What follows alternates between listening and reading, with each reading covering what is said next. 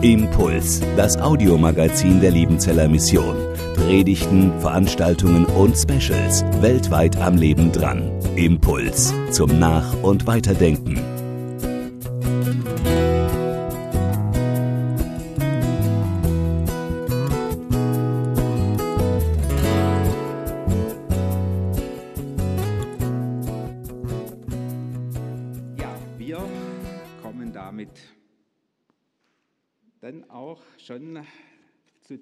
Text für den heutigen Schwarzbrotgottesdienst. Er steht in Offenbarung 14.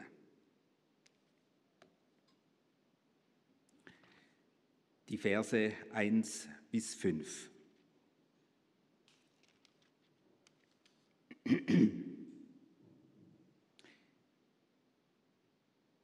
Da heißt es, und ich sah und siehe, das Lamm stand auf dem Berg Zion und mit ihm 144.000, die hatten seinen Namen und den Namen seines Vaters geschrieben auf ihrer Stirn. Und ich hörte eine Stimme vom Himmel wie die Stimme eines großen Wassers und wie die Stimme eines großen Donners. Und die Stimme, die ich hörte, war wie von Harfenspielern, die auf ihren Harfen spielen.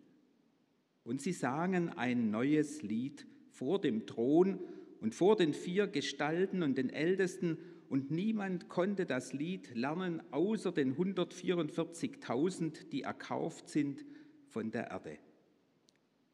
Diese sind's, die sich mit Frauen nicht befleckt haben, denn sie sind jungfräulich. Die folgen dem Lamm nach, wohin es geht. Diese sind erkauft aus den Menschen als Erstlinge für Gott und das Lamm, und in ihrem Mund wurde kein Falsch gefunden. Sie sind untadelig. Herr, und nun schenk du uns ein Wort für unser Herz und ein Herz für dein Wort. Amen.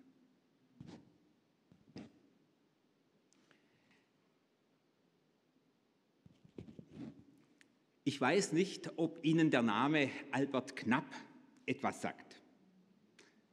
Albert Knapp war ein württembergischer Pfarrer im 19. Jahrhundert, der auch Lieder gedichtet hat. Unter anderem stammt von ihm das Missionslied Einer ist's, an dem wir hangen. Ein Lied, das sich auch im evangelischen Kirchengesangbuch findet. Während seines Theologiestudiums in Tübingen befreundete sich Albert Knapp mit Ludwig Hofacker. Er ist ja wohl der bekanntere von den beiden. Durch ihn kam es ja dann zu einer Erweckung hier in Württemberg. Als nun Hofacker so schwer krank wurde, da besuchte ihn Albert Knapp. Allerdings tat er sich zum damaligen Zeitpunkt noch etwas schwer mit der pietistischen Prägung seines Freundes. Und seine Sorge war, das Gespräch bei dem Krankenbesuch könnte in ein frommes Fahrwasser geraten.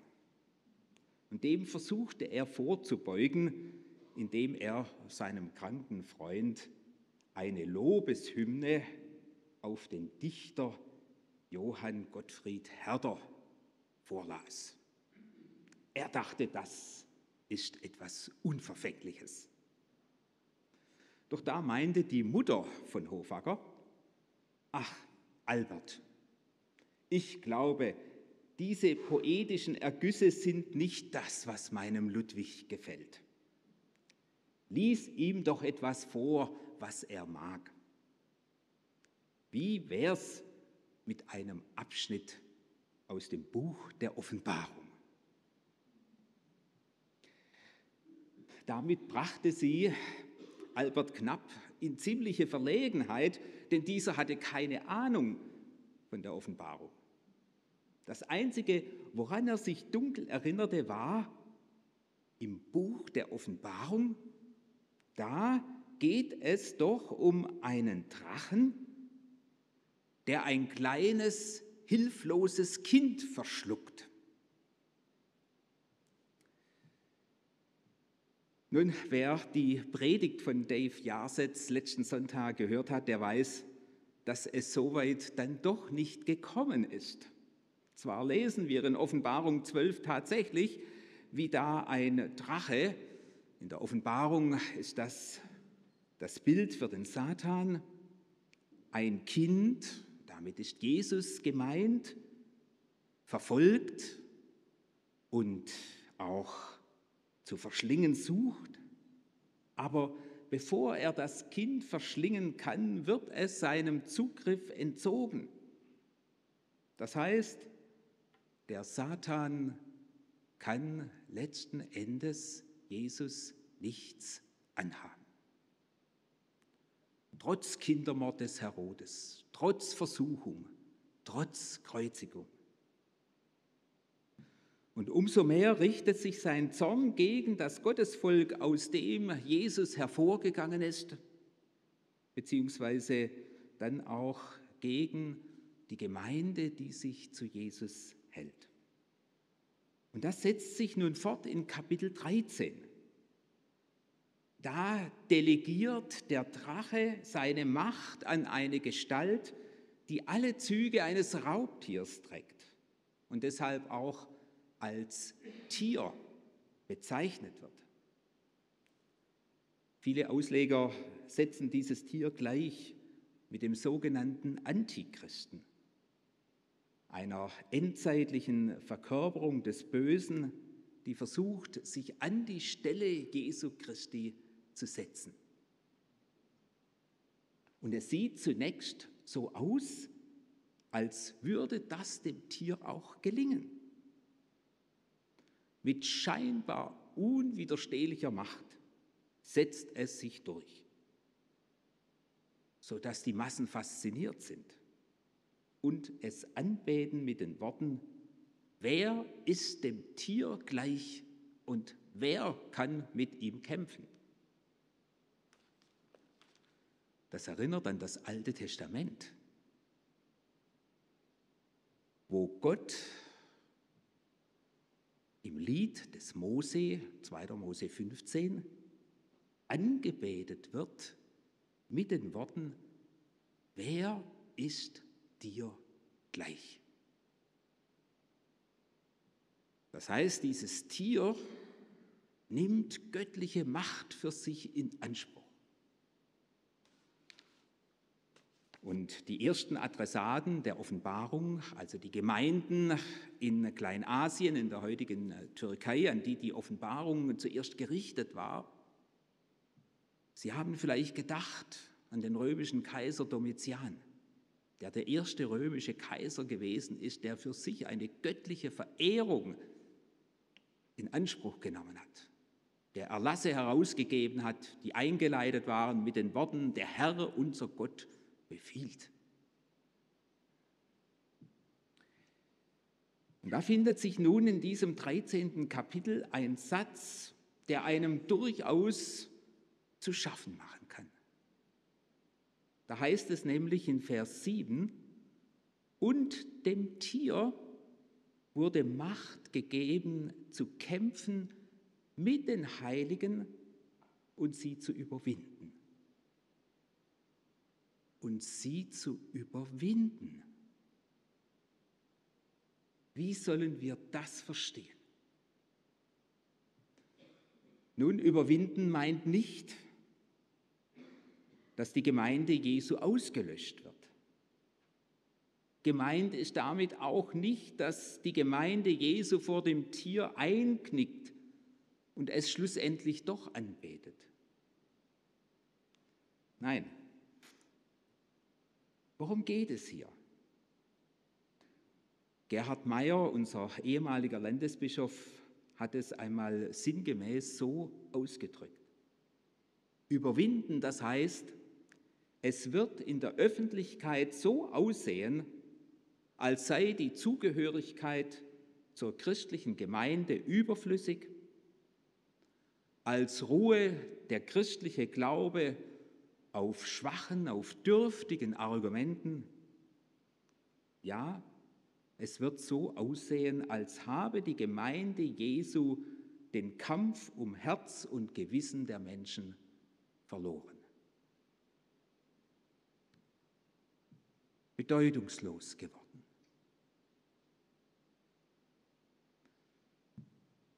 Das sind bedrückende Aussichten.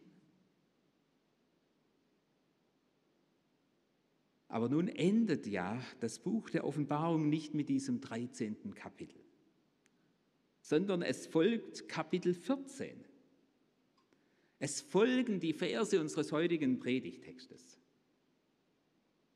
Und da ist es nun so, wie wenn auf einmal ein helles Licht durch die dunklen Wolken bricht, die sich in Kapitel 13 aufgetürmt haben, ja, wie wenn diese Wolken weggeblasen werden.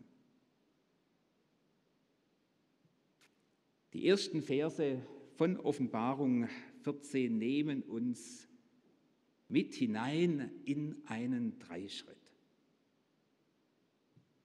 Es geht um das Sehen,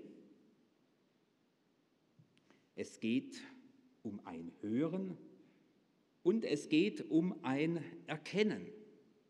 Vers 1, und ich sah und siehe. Vers 2, und ich hörte. Und Vers 3, dieses Erkennen, diese sind's. Zunächst, es geht um das Sehen. Was sieht Johannes? Im Zentrum des Geschehens, das er schaut, steht ein Lamm.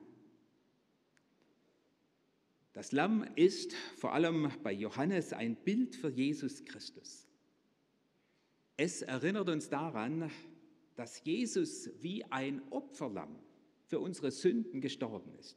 Johannes der Täufer hatte so ausgedrückt, siehe, das ist Gottes Lamm, das die Sünde der Welt trägt. Und damit steht nun das Lamm im schärfsten Gegensatz zu dem Raubtier in Offenbarung 13. Das Tier hat seine Herrschaft aufgerichtet durch brutale Gewalt. Das Tier geht, wenn es sein muss, über Leichen. Es opfert kaltblütig unschuldiges Leben, wenn es nur dem Gewinn der eigenen Macht dient. Unterstützt wird das Tier durch die lügenhafte Propaganda eines falschen Propheten der zwar äußerlich einem Lamm ähnelt, in Wirklichkeit jedoch ein Wolf im Schafspelz ist. Ganz anders das wahre Lamm. Es gelangt zur Herrschaft nicht, indem es das Leben anderer opfert, sondern indem es am Kreuz sein eigenes Leben in den Tod gibt. Zweimal heißt es in unserem Text von den 144.000, dass sie erkauft sind. Ein Hinweis darauf, dass Jesus sein Leben für uns als Lösegeld gegeben hat. So könnte man sagen, das Tier steht für die Liebe zur Macht, das Lamm steht für die Macht der Liebe. Das Tier beeindruckt die Menschen oder schüchtert sie ein durch die Demonstration seiner Stärke seiner Gewalt. Das Lamm gewinnt die Herzen durch seine Liebe. Wo befindet sich das Lamm? Es steht auf dem Berg Zion. Der Berg Zion, ursprünglich der älteste Teil von Jerusalem, ist im Alten Testament der Ort, von dem aus der Messias seine Herrschaft antritt. Im Psalm 2 ist davon die Rede. Wie sich die Völker gegen Gott auflehnen, wie sie den Aufstand gegen Gott proben. Doch Gott hat dafür, entschuldigen, entschuldigen Sie, wenn ich das so salopp sage, Gott hat dafür nur ein müdes Lächeln übrig. Die Antwort Gottes lautet, ich aber habe meinen König eingesetzt, auf meinem heiligen Berg Zion. Das ist der Fels, an dem sich alle Wellen der Gottlosigkeit brechen müssen. Darum ist der Berg Zion im Alten Testament auch der Ort der Errettung, der Ort der Zuflucht. Und nicht zuletzt wird der Berg Zion im Alten Testament auch immer wieder als ein Synonym für den Tempel, für die Wohnung Gottes und damit auch für den Ort der Gemeinschaft mit Gott gebraucht. Ob es hier nun um den irdischen Berg Zion geht oder um das himmlische Zion, von dem Hebräer 12 spricht, das soll hier einmal offen bleiben. Aber es ist der Ort, von dem aus der Messias seine Herrschaft antritt. Es ist der Ort der Errettung und der Zuflucht. Es ist der Ort der Gemeinschaft mit Gott und seinem Gesalbten.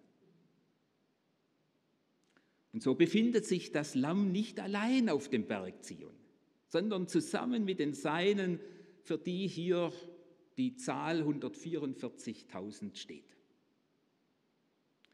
Was wurde über diese Zahl schon gerätselt? Das fängt an mit der Frage, sind das dieselben 144.000 wie in Offenbarung 7? Und wenn ja, was bedeutet es, dass die Zahl dort auf die zwölf Stämme Israels verteilt wird? 12.000 aus dem Stamm Juda, 12.000 aus dem Stamm Ruben und so weiter? Geht es hier vielleicht um die Gläubigen aus dem Volk Israel? Oder wenn in unserem Text die 144.000 als Erstlinge bezeichnet werden, handelt es sich dann vielleicht nur um die Vorhut derer, die im Lauf der Zeit zum Glauben an Jesus Christus kommen werden. Erstlinge, Erstlingfrucht, das waren ja die ersten Früchte der Ernte, die man Gott geopfert hat. Und dann kam hinterher der Rest der Ernte. Und überhaupt, wie ist das mit dieser Zahl 144.000? Ist sie eher wörtlich im Sinne einer begrenzten Zahl oder eher symbolisch als Vollzahl zu verstehen? Ich will es kurz machen. Kommt ja noch ein zweiter Gottesdienst heute Morgen. Der Schlüssel zum Verständnis der 144.000 scheint mir darin zu liegen, dass sich diese Zahl ja zusammensetzt aus 12 mal 12 mal 1000. 12 ist auf der einen Seite die Zahl der zwölf Stämme Israels, steht also für das Volk Israel. 12 ist aber auch die Zahl der Jünger bzw. der Apostel Jesu und steht damit auch für die Gemeinde Jesu. Tausend ist die Zahl der Fülle. Insofern könnte man sagen, die 144.000, sie stehen für die endzeitliche Fülle des Gottesvolkes aus Juden und Heiden.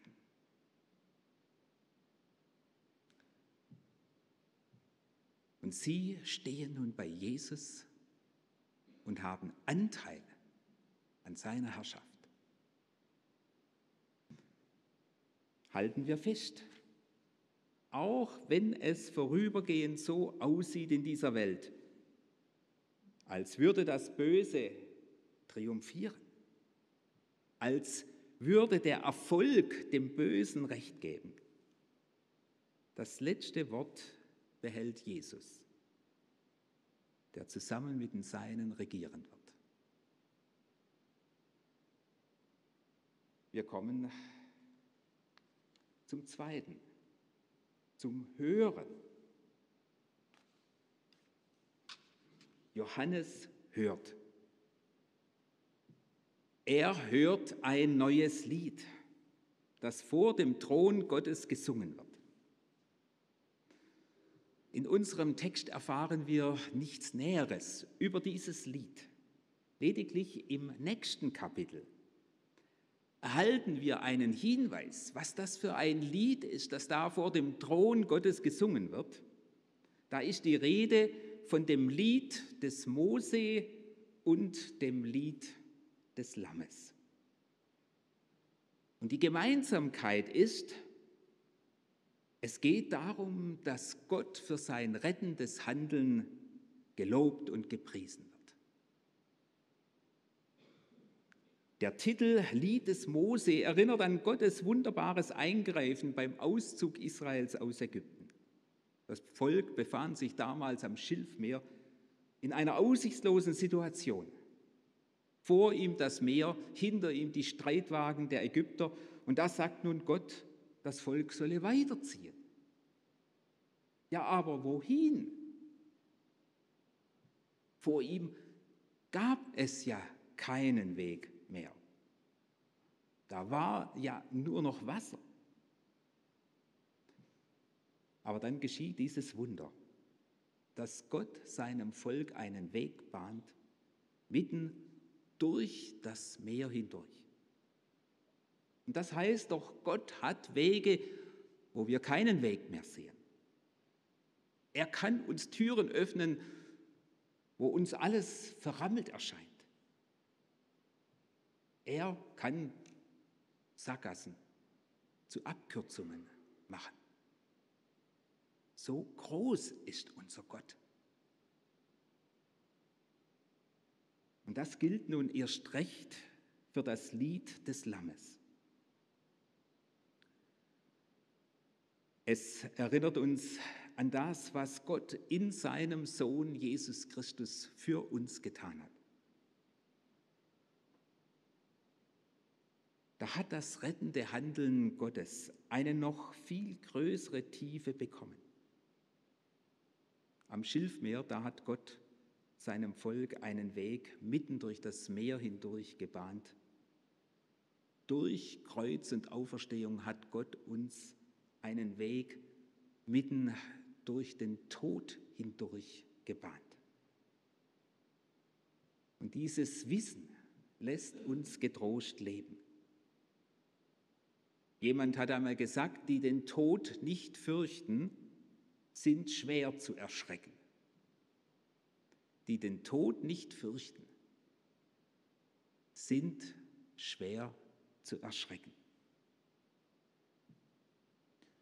Ich denke hier an Helmut James Graf von Moltke, der mitbeteiligt war an der Widerstandsbewegung gegen Adolf Hitler und der deshalb am 23. Januar 1945 hingerichtet wurde. Er konnte noch Notizen hinterlassen über das, was er bei seinem Gerichtsprozess erlebt hat. Und da schreibt er nun Folgendes. Der ganze Saal hätte brüllen können, wie der Herr Freisler. Das war der Präsident des Volksgerichtshofes. Und sämtliche Wände hätten wackeln können und es hätte mir nichts ausgemacht, es war wahrscheinlich so, wie es in Jesaja 43, Vers 2 heißt. Wenn du durch Wasser gehst, will ich bei dir sein, dass dich die Ströme nicht ersäufen sollen. Und wenn du ins Feuer gehst, sollst du nicht brennen und die Flamme soll dich nicht versengen.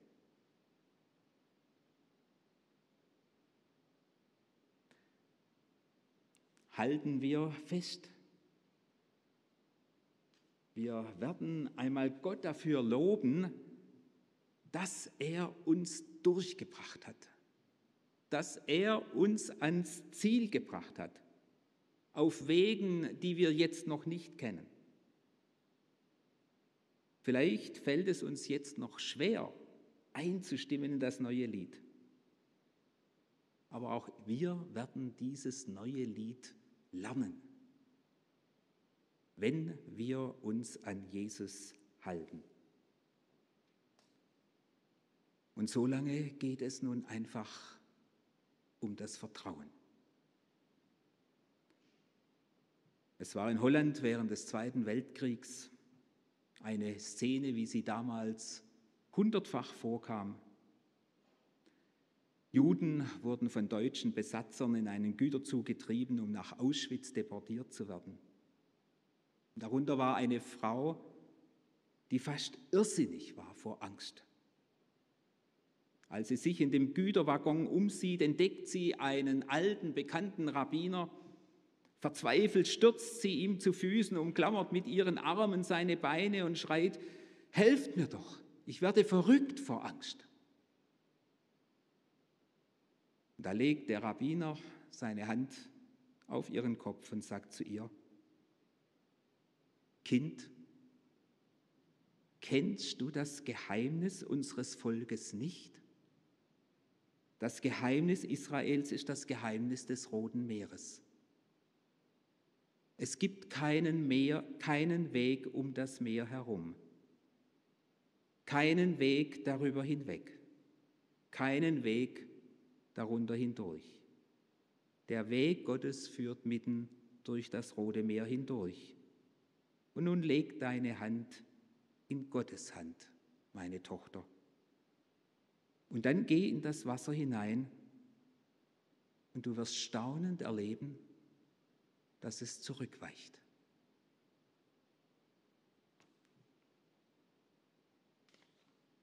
Wir kommen zum letzten Schritt, dem Erkennen. Hier geht es um die Frage, was sind die Erkennungszeichen der 144.000?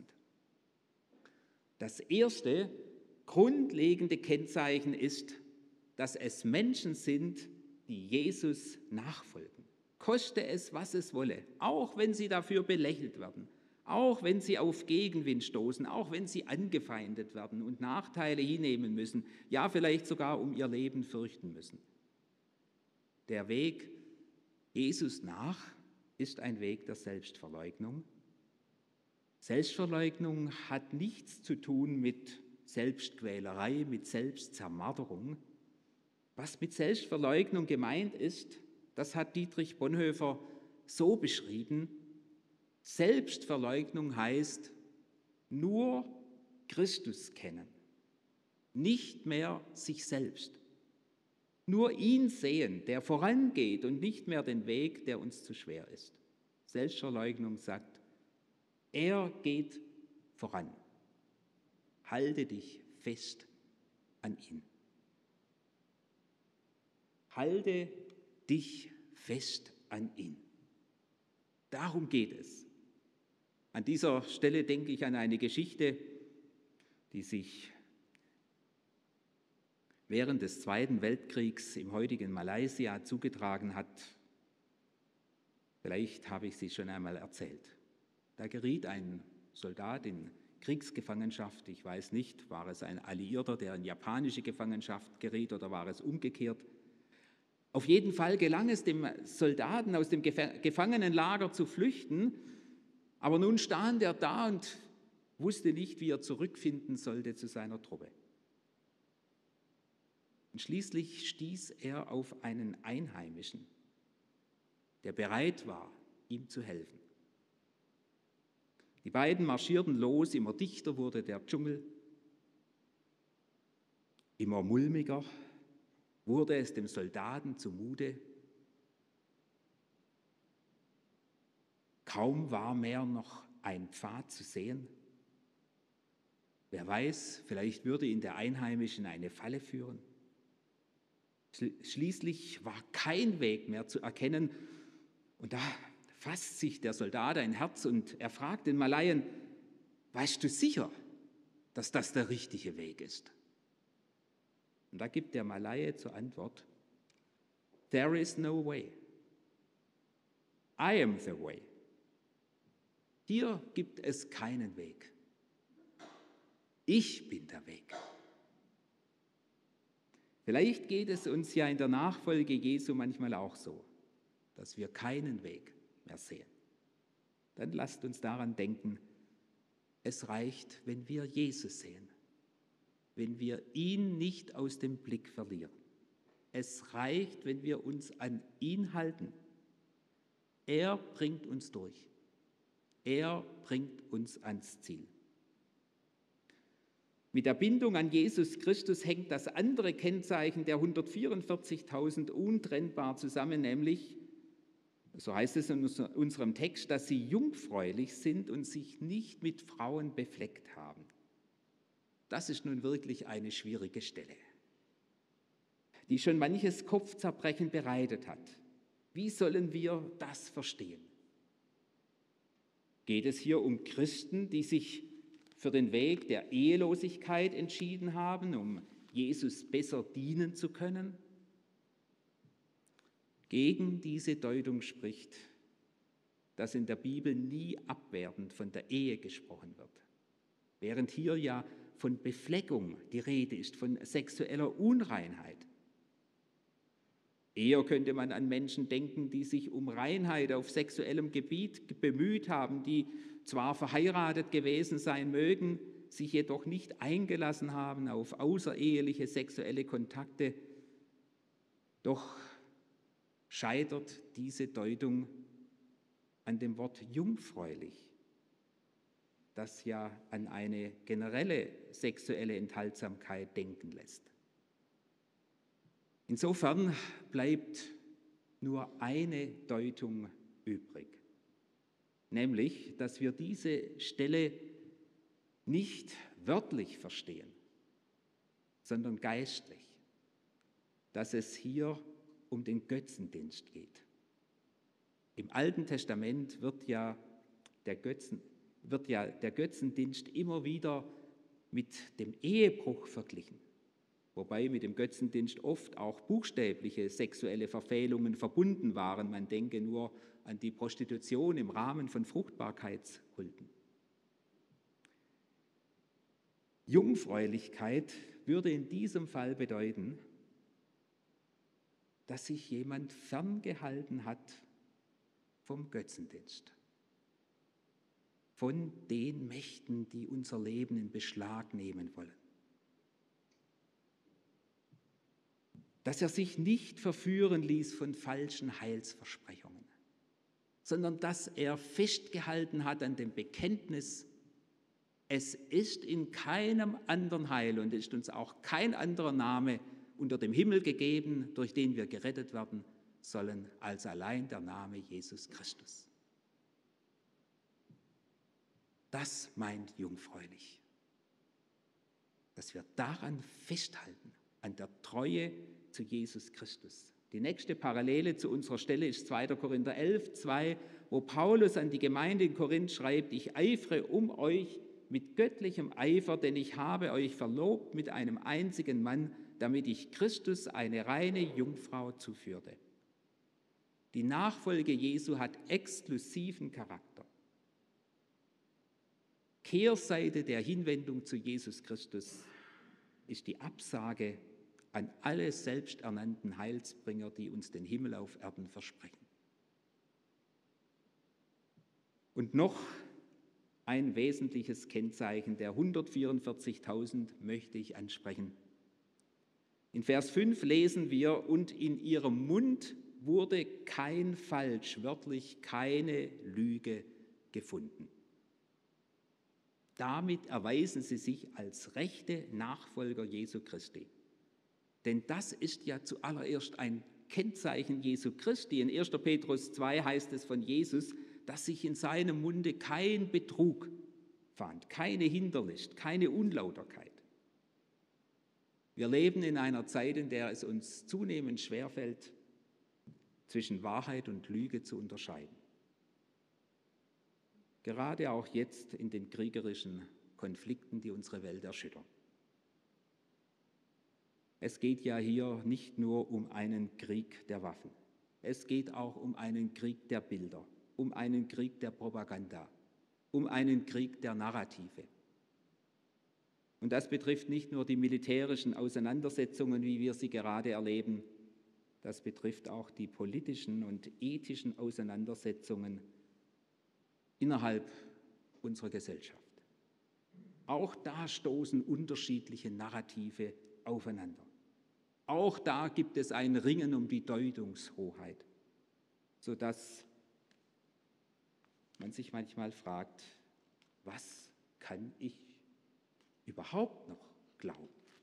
Und wem kann ich noch glauben? Und kann ich mir selber noch trauen? Es war mir eine Hilfe, als neulich jemand zu mir sagte, in all diesem Ringen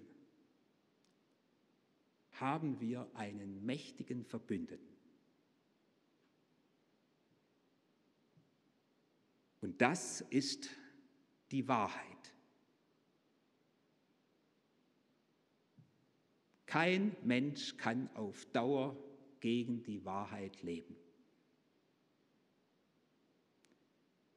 Die Wahrheit wird sich zuletzt durchsetzen.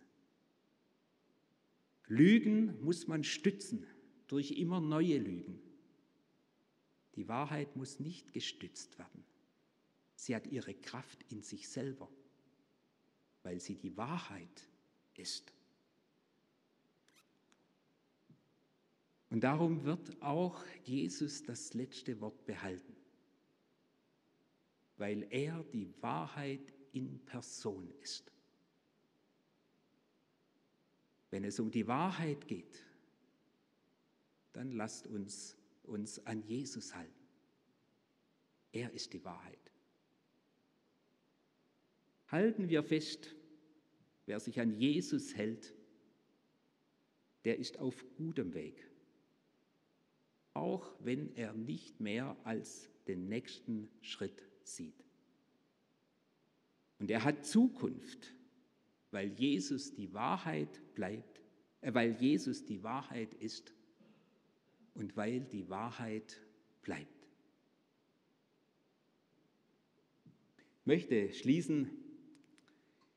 Jemand hat den Inhalt unseres Textes zusammengefasst mit den Worten, das Lamm und die Gläubigen auf dem Zionsberg Gipfeltreffen am Ende der Zeiten.